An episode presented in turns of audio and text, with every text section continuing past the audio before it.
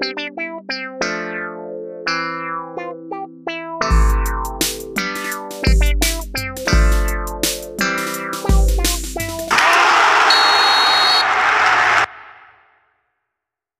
dia, boa tarde, boa noite e por que não boa madrugada para você, querido ouvinte. Vamos começar mais um programa do Boleirês, a linguagem da bola. Hoje estamos com mesa desfalcada, sem o nosso querido Abreu, mas estou aqui com o meu amigo que está triste hoje, Carlos Pacheco. Cara, agora é hora de fazer do limão uma limonada. Léo Batata. Na próxima terça é meu aniversário e com certeza nessa quarta eu recebi o presente adiantado. Oh, hoje, hoje eu tô sentindo que vai ter bastante corneta no programa. E só te complementando, Pacheco, eu acho que essa limonada tá meio azeda. Mas o meu destaque é que todo final de semana, eu acho que meus amigos sabem que né, eu tenho o costume de tomar um gin tônica. Mas esse final de semana especialmente vou tomar um gin com algum tipo de suco. Não sei, não decidi qual ainda.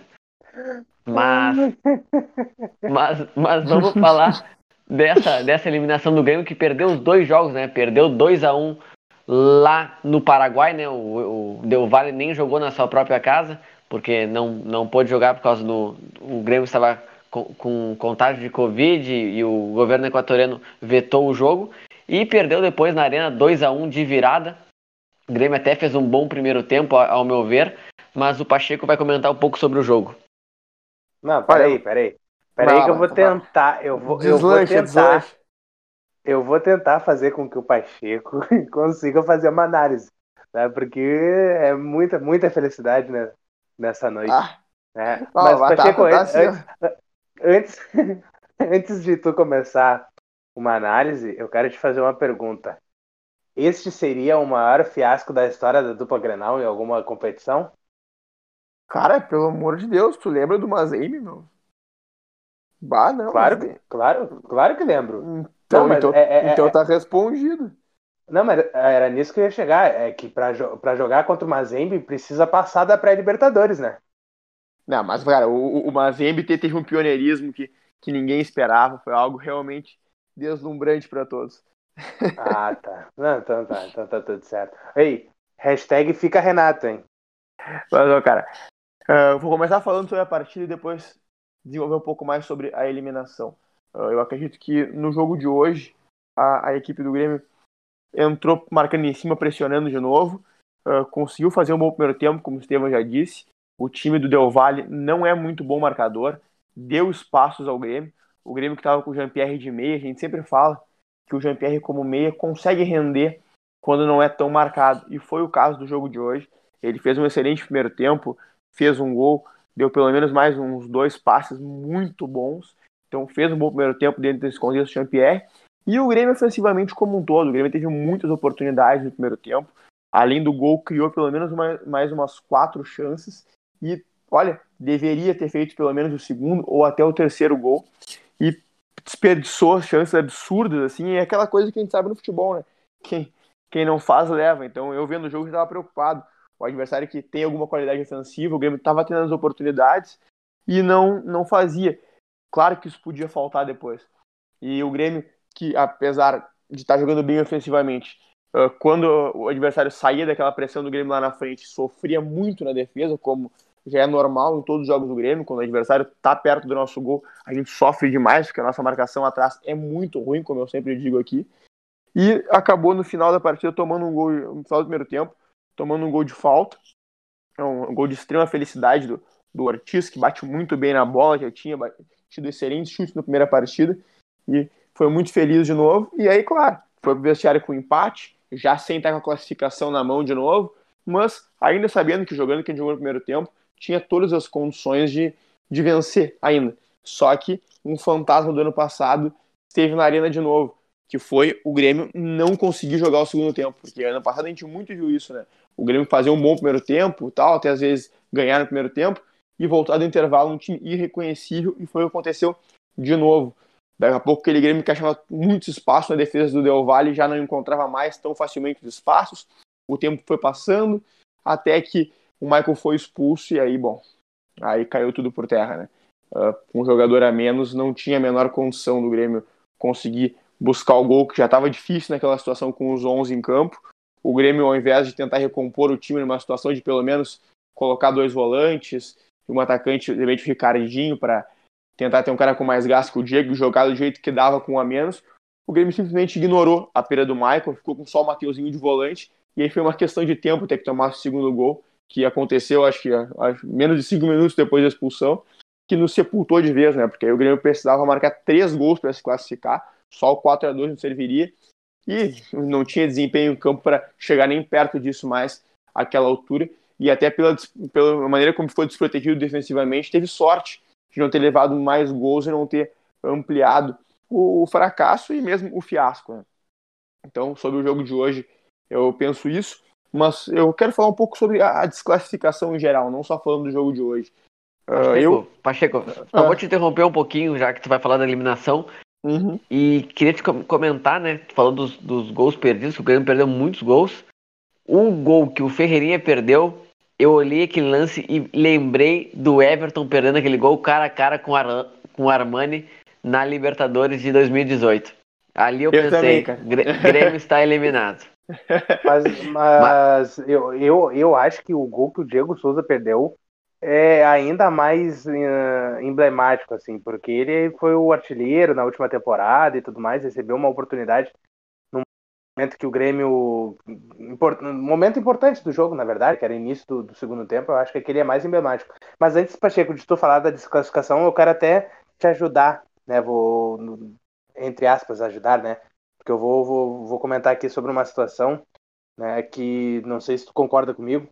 O, eu achei muito estranho né, o, o aproveitamento de alguns jogadores no jogo de hoje, né, principalmente o PP, que tá muito estranha essa situação dele, né, porque ele não jogou nenhum jogo no gauchão, uh, voltou agora, aí dizem que é lesão, e a mesma coisa eu digo pro Jean-Pierre, né? Tudo bem, ele fez uma grande partida hoje, uma das melhores com a camisa do Grêmio, né? E mas era um cara que inclusive tinha um, boatos, né, de que deveria ser emprestado ou poderia, né, ser emprestado ou envolvido em alguma negociação. E hoje eles se tornaram jogadores eh, fundamentais, vamos dizer assim, né, para o Grêmio tentar buscar essa classificação. Isso tu não acha que é, é uma questão de um erro de planejamento e que mostra que tem coisa muito pior do que o Grêmio estar só mal treinado?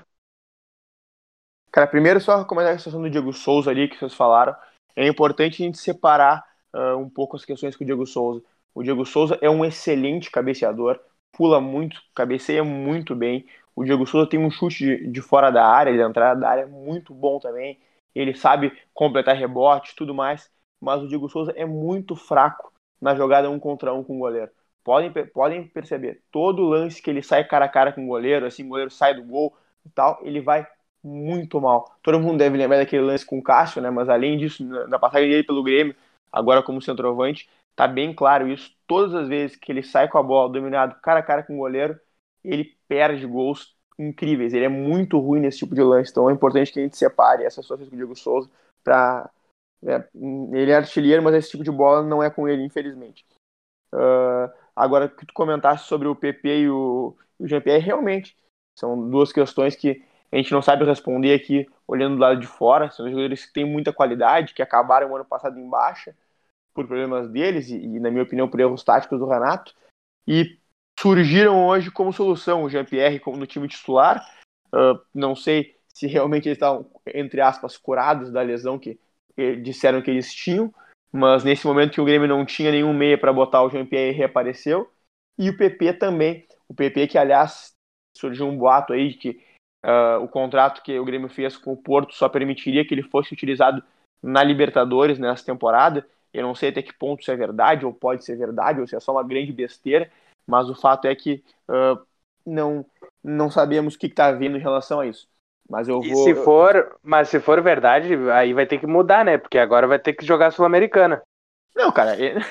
mas cara, é uma... mas de qualquer forma seria um absurdo esse contrato, né? Porque como é que o jogador vai jogar só uma competição assim que tem jogos sazonais? Ele não teria nem ritmo para disputar a competição. Além, é claro, tudo aquela questão do cara tá vendido, de já não ter mais a cabeça, o interesse, saber que vai se classificar para uma segunda fase que ele não vai jogar, sabe? Uma coisa que não, é muito estranho, né? Então, uh, muito complicado imaginar que seja isso mesmo. Mas falando assim, mais o que eu queria falar sobre a eliminação, eu até de, falei para os guris antes do programa ali, é a eliminação do Grêmio na, na, Libertadores que eu tô mais tranquilo na minha vida. Porque acho que dói mais quando tu, tu sente que podia ganhar, como foi contra, contra o River em 2018, ou até aquela Copa do Brasil em 2017 contra o Cruzeiro, que tu sente que a taça podia estar na tua mão e perdeu por besteira. Não é o caso de hoje, né? Esse futebolzinho que o ah, Grêmio tá jogando, não, não, futebolzinho... Mas, mas para aí, mas para aí, Pacheco, é muita resiliência. O time cai na pré-Libertadores e tu tá tranquilo. Não, não, não, não, não, não, não, eu vou chegar, eu vou chegar lá, deixa eu completar. Cara, é, o que eu digo é o seguinte, o nosso futebolzinho tá muito fraco, e não é de hoje, há muito tempo. Eu já falei isso aí, agora na virada de temporada, muitas vezes. O Grêmio não jogou nada ano passado, absolutamente nada. O Grêmio não ganhou de ninguém ano passado. O Grêmio fez uma reta final de Brasileirão absurda. O Grêmio não acho que não ganhou nem um jogo dos últimos 10, é uma coisa tenebrosa. O Grêmio não tem desempenho nenhum. Aí agora voltou, agora essa nova temporada, pegou um monte de time fraco, fez alguns pontos, venceu o Grenal, que parece que acontece alguma coisa no Grêmio, o Grêmio acaba ganhando o Grenal, mas não fez um grande jogo também. A gente falou isso naquele dia, que nenhum dos dois times jogou bem. Então, cara, o Grêmio não tem desempenho há muito tempo, tem muita coisa errada dentro do Grêmio.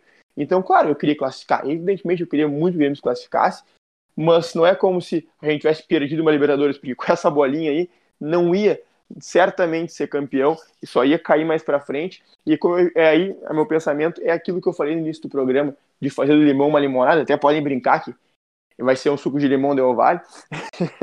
mas, cara, a minha, meu, meu pensamento é o seguinte: o Grêmio foi um time montado em 2015, que está pelo menos desde 2018 andando no piloto automático e só no, numa decadência clara. Eu vejo o Grêmio desde 2018 como um gráfico, numa uma lomba em descida, assim, a cada dia pior. E sempre jogando toda hora, jogando toda semana e não para, não para, são três competições e a gente vai caindo e a gente fica se enganando. A gente ganha de alguém, ah, o Grêmio continua bem, é o mesmo Grêmio. E não é, só fica se enganando e a gente só vai cada vez mais para baixo. Então, talvez fazer do limão a limonada seja olhar essa eliminação, estamos fora da Libertadores, vamos ter um pouco mais de tempo para trabalhar, tá bom? Que tem a Sul-Americana, mas eu já adianto que eu acho que tem que, tem que disputar a Sul-Americana sem tanta prioridade, claro, não vai jogar fora, mas sem tanta prioridade, uh, para elevar a equipe do Grêmio, para voltar a treinar, para voltar a pensar, para voltar a evoluir, para remontar o Grêmio, inclusive, uh, usando essa eliminação como um choque de realidade, talvez trocar algumas coisas dentro do processo do Grêmio e tudo mais, para que o Grêmio se remonte, se remobilize e daqui a pouco tenha, use esse passo atrás para voltar a andar para frente, porque no momento a gente está andando para trás só há muito tempo. Então, de repente, tendo mais tempo, podendo apostar no Campeonato Brasileiro com calma e tudo mais, o Grêmio possa se remontar. Agora, é claro, é ruim estar tá fora da Libertadores, é ruim perder dinheiro, mas vamos ter que fazer do limão uma limonada.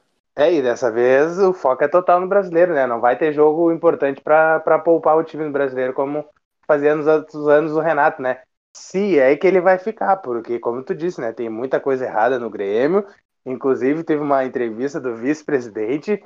Olha, palavras fortes sobre a permanência ou não do Renato, né? Vamos ver o que aguarda nos próximos dias. Agora, uh... agora cara, pelo amor de Deus, né? Se, se renovaram com o Renato para demitir uh, cinco jogos depois é um absurdo completo. E eu achava que não tinha nem que ter renovado agora. É, é, é, mostra o tamanho do, do amadorismo da direção do Grêmio no que tange futebol, porque administrativamente é muito boa, mas na parte do futebol, olha, tem muita coisa que a gente fica duvidando.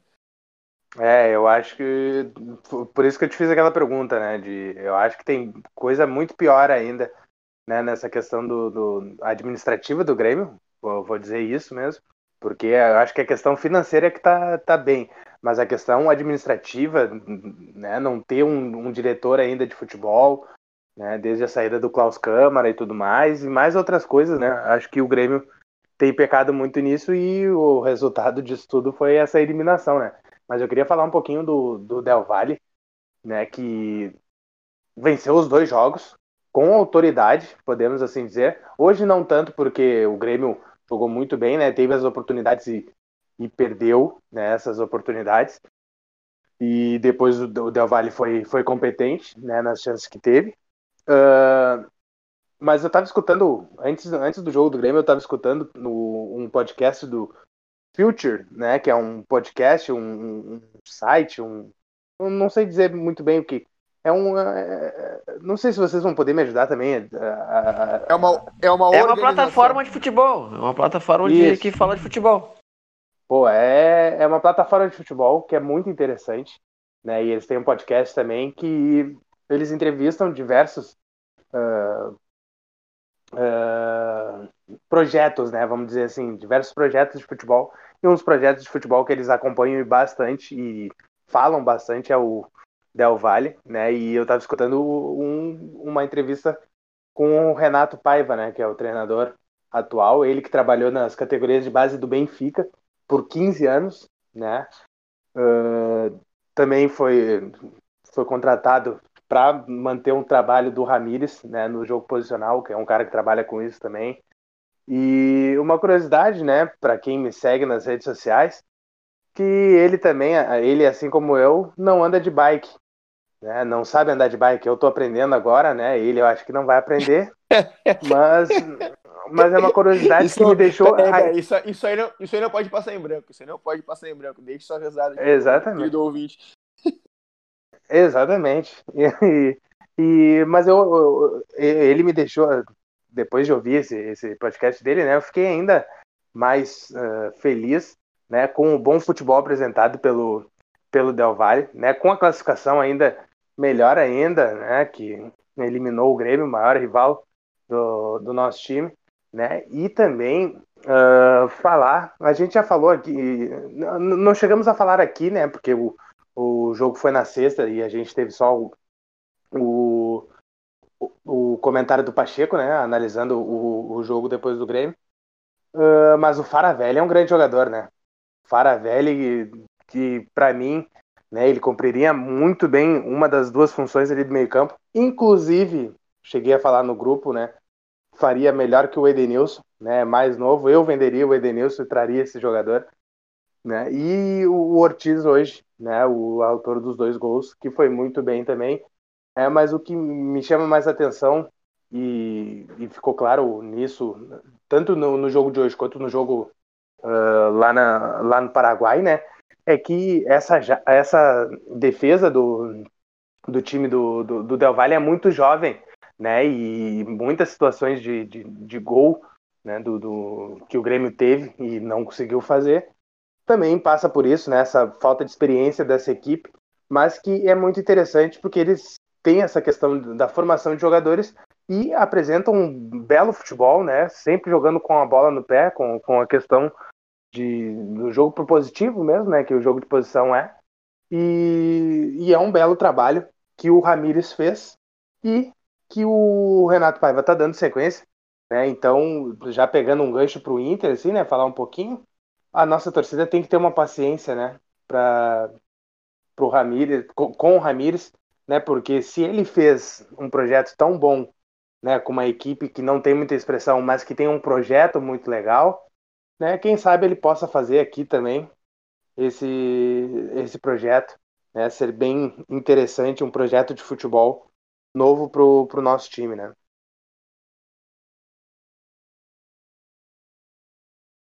E Batata, o projeto também antes do Ramires era do Pablo Repeto, né? Que, que começou esse trabalho com, com o Del Valle, depois veio o Ramires e agora o atual treinador. Mas Sim, é outro patamar o projeto deles. Eh, deveria seguir de exemplo para todas as gestões amadoras que a gente tem no Brasil, né, que tem tanto dinheiro e não investem. Tem, sempre tem esse joguinho de empresário, né? Que agora eu espero, passando para o Inter, né? Que o Inter está meio que acabando com, com essa mamata da base, que empresário tem X jogador, tem que jogar jogador tal. Então o Inter está varrendo essa filosofia errada para por isso que trouxe o Gustavo Grossi, né, que, que é um cara de outro patamar do, do River Plate, que promete revolucionar a base e eu acredito muito nesse processo. Oi, Estevam. Oi, Estevam. Antes de passar para o Inter, eu quero, eu quero complementar mais uma coisinha aqui. Uh, cara, Uh, então, uh, os comentários que eu fiz ali, eu separei, né, quando eu falei do, do jogo e da eliminação, porque eu acredito que a eliminação não é pelo jogo de hoje, assim como a derrota para o Palmeiras e tudo mais, pode encontrar situações pontuais dentro do jogo para dizer, ah, perdemos por isso, perdemos por aquilo, um vilão aqui, uma situação lá, mas a verdade é que eu não, eu não vejo que o Grêmio tenha se desclassificado por questões pontuais, o Grêmio se desclassificou porque mereceu se desclassificar, porque o Grêmio está num, num, projeto que só pode levar ao fracasso, o Grêmio está jogando um futebol que não tem condições de levar ao sucesso, e então é, é natural que isso aconteça. É, é por isso que eu torço para que a partir de agora o Grêmio se, se arrume e volte a andar em direção ao sucesso, porque não é o que acontece nesse momento. Eu queria muito, entre outras coisas, que o Grêmio agora uh, finalmente entendesse que o Michael não pode mais ser titular, o Michael tem que ser pensado como um cara para ajudar, mas não mais na titularidade, que o Grêmio arranjasse um meia, um meia de verdade, e pudesse começar a utilizar o Jean-Pierre aonde eu acho que é o lugar dele, que é como volante, porque ele tem muita qualidade, jogou bem hoje porque não foi marcado, sempre que é marcado naquela, naquela função não rende, e da mesma forma algumas outras questões, há uma dispensa de alguns jogadores e algumas reformulações que tem que haver no Grêmio. O Batata comentou sobre um pouco hoje sobre a, demissão do Renato, a possibilidade. Eu não acredito que isso aconteça, uh, além do Grêmio ter renovado agora o contrato dele recém, uh, tem que ver que o Grêmio com certeza vai colocar essa eliminação institucionalmente na culpa do Covid, do pouco tempo de, de trabalho depois da, da, da recuperação, depois da, das, das, curtas férias que, que houveram. O Grêmio vai com certeza botar muita culpa em cima disso e vai dizer que ah, não estava tão ruim assim, não sei o que mais. O Grêmio vai, vai tapar um pouco só com a peneira nesse sentido e vai manter o Renato. Tenho quase certeza disso. É, gostando ou não, eu acho que essa situação, essa entrevista foi um vice-presidente, não foi do Romildo mesmo, não é de alguém que tenha realmente a caneta para mudar. Então eu duvido muito que isso aconteça. Eu espero que Vamos mais uma vez, vamos torcer que da, da, essas mesmas pessoas alguém tenha um choque de realidade e melhore o Grêmio. Que coisa boa vendo o Maicon, entre aspas, né, sendo tão infeliz uma noite. É ele que convocou uma entrevista coletiva para falar mal do jogador adversário, né? Vocês sabem muito bem do que, que eu estou falando. Aí ele vai lá, tem uma noite muito feliz, perde um gol, é expulso, né? Prejudica o time. É, ele que quando foi titular nos últimos anos, né? Não, não deu muito bem, não deu muito certo, não trouxe muitas felicidades à torcida tricolor. Não, o problema é que ele muito pouco conseguiu jogar nos últimos anos, né? Porque quando ele conseguia jogar era bom. Só que agora, infelizmente, a parte física deixou ele de uma vez por todas. Hashtag fica Renato e hashtag Maicon titular, hein? Eu queria fazer um comentário uh, sobre o Maicon, porque eu vejo ele vários lances chegando por cima, como foi a expulsão dele hoje. No Grenal a gente não citou, né? Eu esqueci de citar que ele chega por cima no Moisés, sequer amarelo levou. Mas enfim, vamos, vamos passar para o jogo do Inter, que venceu 6 a 1 com direito a hat-trick de Thiago Galhardo. Meu, um, um dos meus meninos, agora não é o principal, né? O principal, o Carlos Palacios, que, que também fez uma baita partida, gostei muito do jogador o chileno que eu tenho que eu tenho muita esperança. Mas Barata, o que tu achou dessa partida? O Inter goleou o Aimoré 6 a 1 no Cristo Rei e é uma prévia, né, que semana que vem joga na altura contra o time boliviano que eu não vou me arriscar a pronunciar o um nome. Não vou, não vou me arriscar, mas é o time boliviano que vamos enfrentar na altitude semana que vem. É o Always Ready? É, China Game. é, o inglês, o inglês do Pacheco tá bom, né? Uh, mas eu, eu não vou destacar o hat-trick do Galhardo. Eu, eu, eu, sou um polidiota, Batata. eu vou destacar, voltando ao que, que, eu, que eu tava falando, né? Eu vou destacar é o gol do Guerreiro, né? Que eu sou muito fã do Guerreiro. Não, tô brincando, agora falando sério. O hat-trick do Galhardo também foi, foi importante. Né? E o gol do Guerreiro também muito importante. E o mais importante de tudo, né, disso que eu tô falando, é que os atacantes do Inter voltaram a fazer gol. Acho que essa é a principal uh, lição que a gente pode tirar desse jogo contra o Aimoré. Né, claro, o Aimoré é, é menos time do que o, o, São José, na minha opinião, né, e que o, o Grêmio, né, que foram os dois últimos jogos do Inter no Gauchão. E, e no, nesse, nesses dois últimos jogos, né, o, o Inter acabou não tendo nenhuma finalização dos seus centroavantes. Né? E isso é uma coisa que a gente falou aqui também na, nas análises dos, dos jogos do Gauchão, né? Que os, os nossos centroavantes eles estão trabalhando muito na, na, mecânica de jogo, né? Principalmente quando o Guerreiro estava em campo, mas o próprio Yuri Alberto também trabalhando muito no pivô e sendo pouco municiados para finalizações, para finalizações, né? A gol. E nesse jogo contra a Imoré, uh, valeu muito para isso, né? Foram municiados, fizeram gols, né? O Yuri Alberto também uh, poderia ter feito seu se não fosse o lateral do do Aimoré ter colocado para dentro antes dele, né? Mas acredito que esse, né, como eu falei anteriormente, foi o principal ponto, né? Uma coisa que, que eu não gostei já desde o início e que, que foi um erro que o Abel cometeu no ano passado e que o Ramires cometeu hoje, mas acredito, eu, eu vou dar um, um voto de confiança para o Ramires, como eu falei antes, né, para ter paciência com ele. Não vou ser incoerente agora de criticar ele hum, ferrenhamente, né.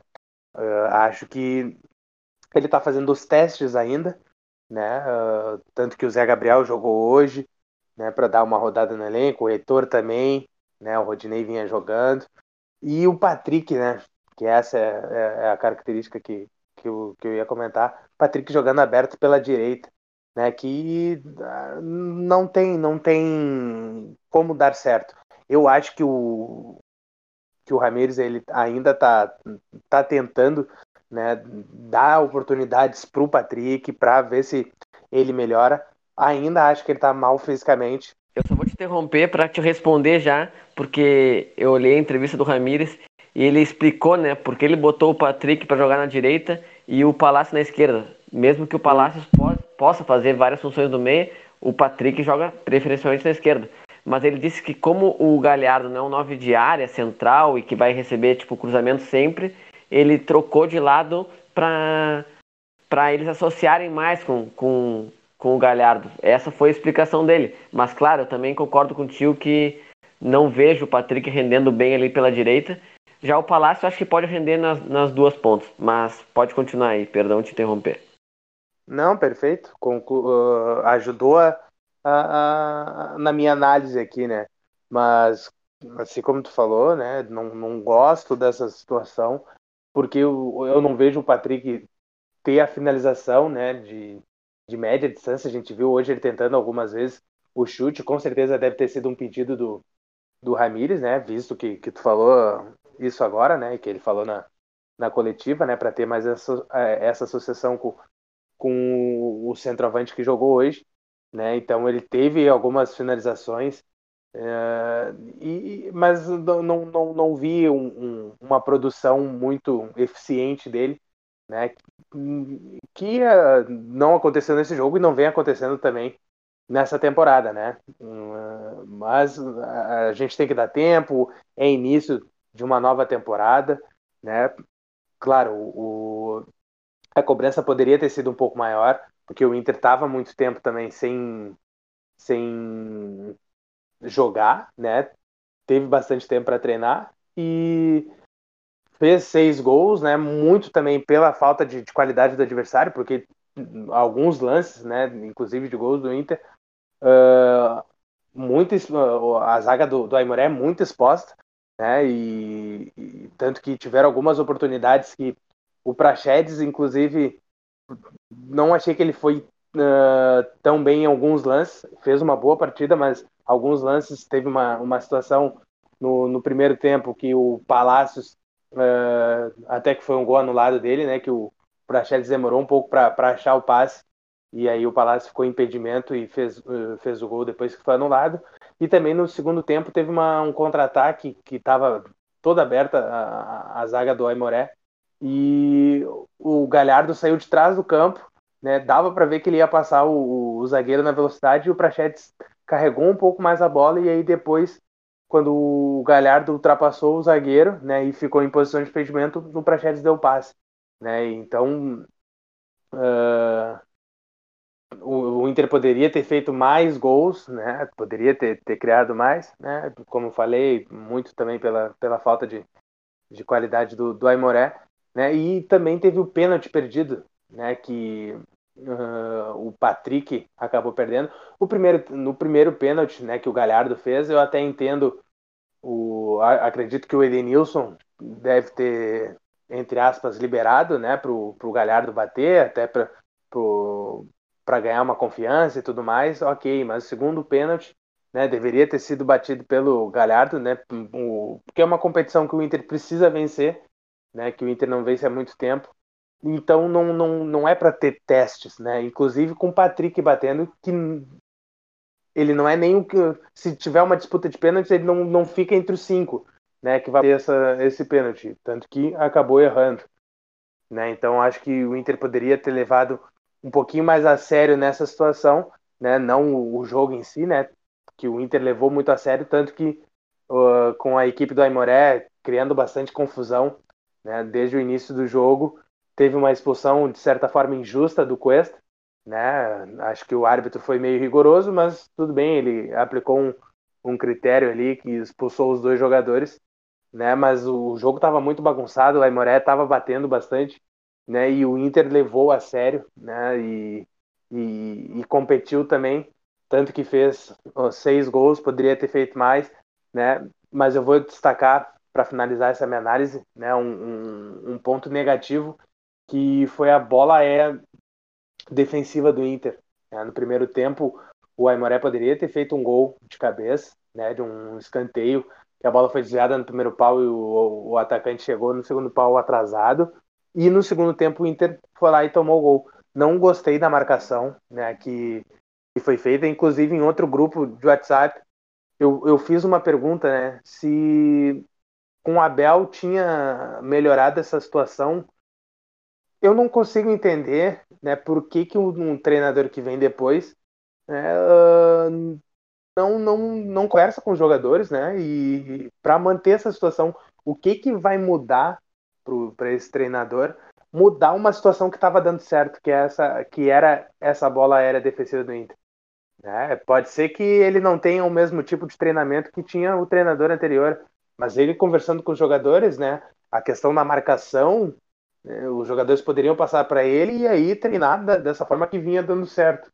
Né, e eu acho que o Inter está tentando fazer uma marcação nova, né, eu vi mais o Inter marcando a zona né? Não, não, não me recordo agora como o Inter marcava na, com, com, com, quando o Abel era o treinador, mas essa marcação em zona né, acabou deixando uh, os, os atacantes do, do Aimoré muito livres.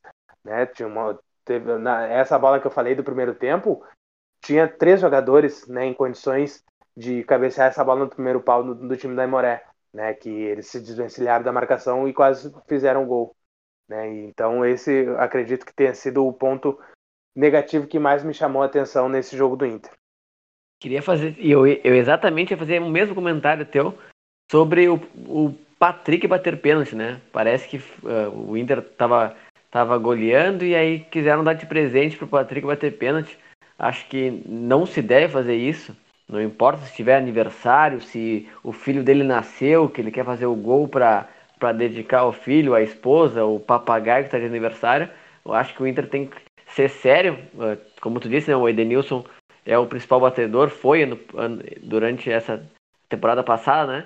E o Galhardo também foi com, com o Cudê, o batedor oficial.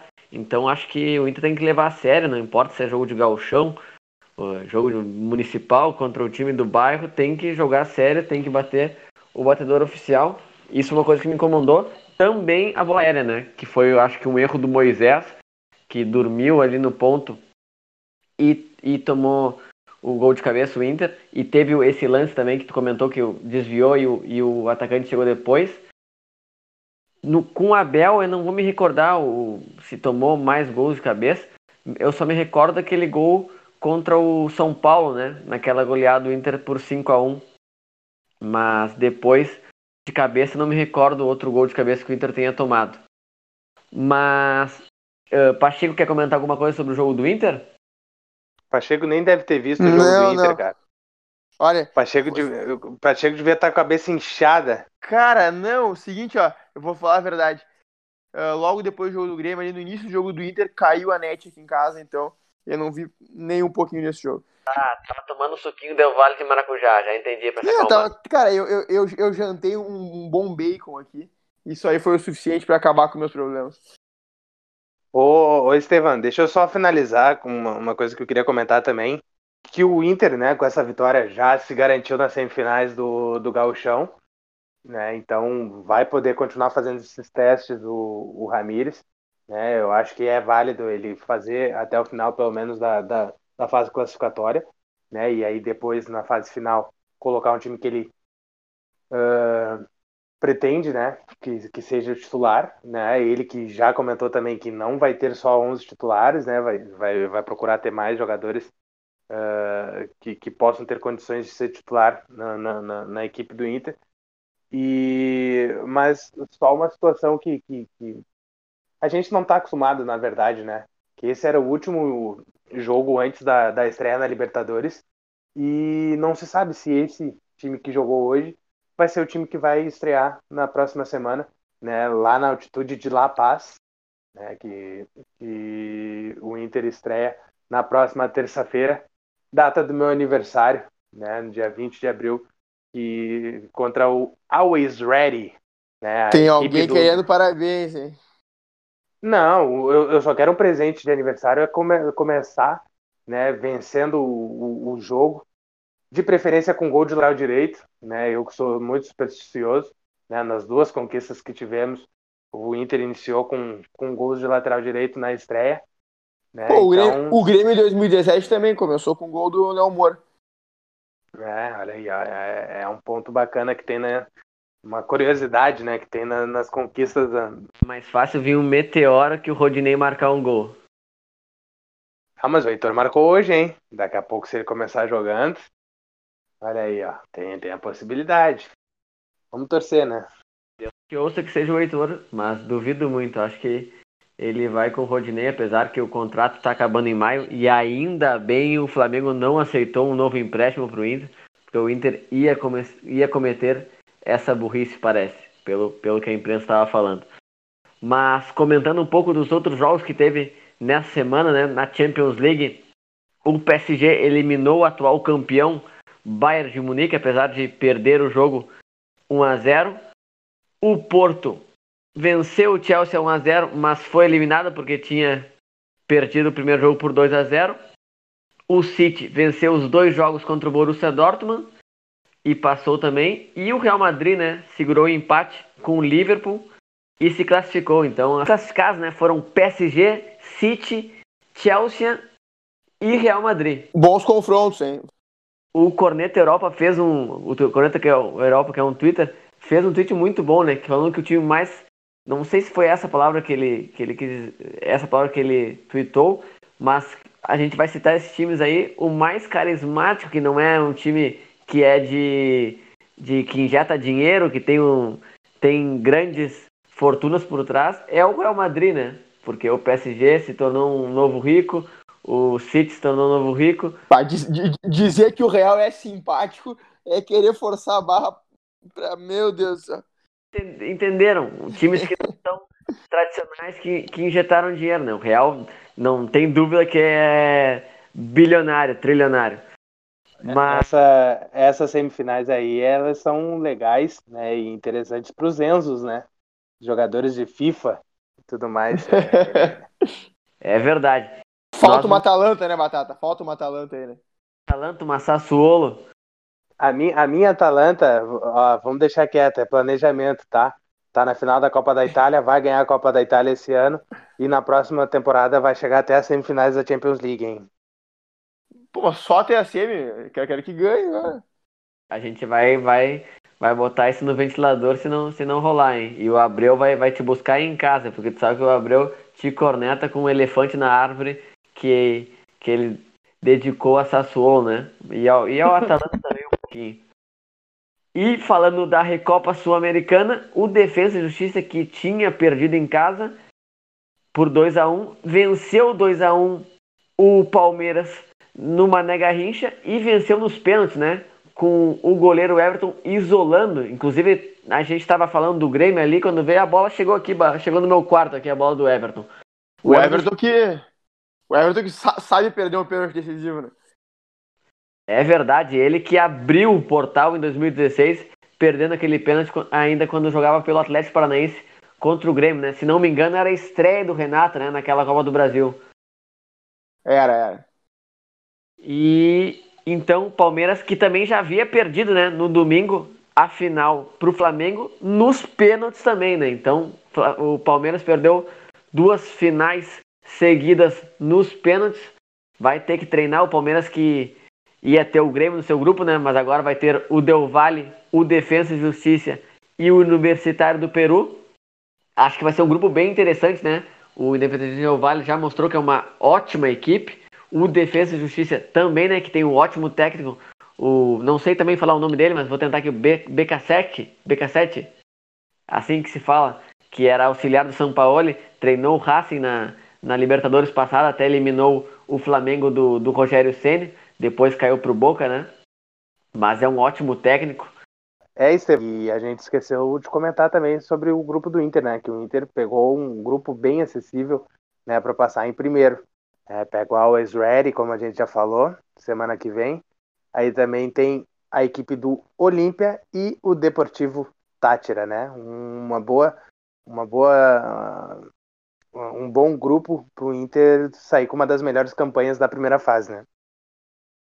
Calma, Batata. O Olímpia é time tradicional. Subiu no salto. Mas concordo contigo. O Inter tem totais condições de ser líder do grupo e fazer uma, uma boa, uma boa pontuação, né? Pra sempre decidir em casa, né? Espero que. Não, vou ser muito otimista que até o final do Libertadores a gente vai voltar público no estádio, mas não, não custa nada ser otimista. Mas enfim, por hoje é só. Continue nos acompanhando nas redes sociais, arroba Se inscrevam no canal do YouTube. E é isso aí. Abraço!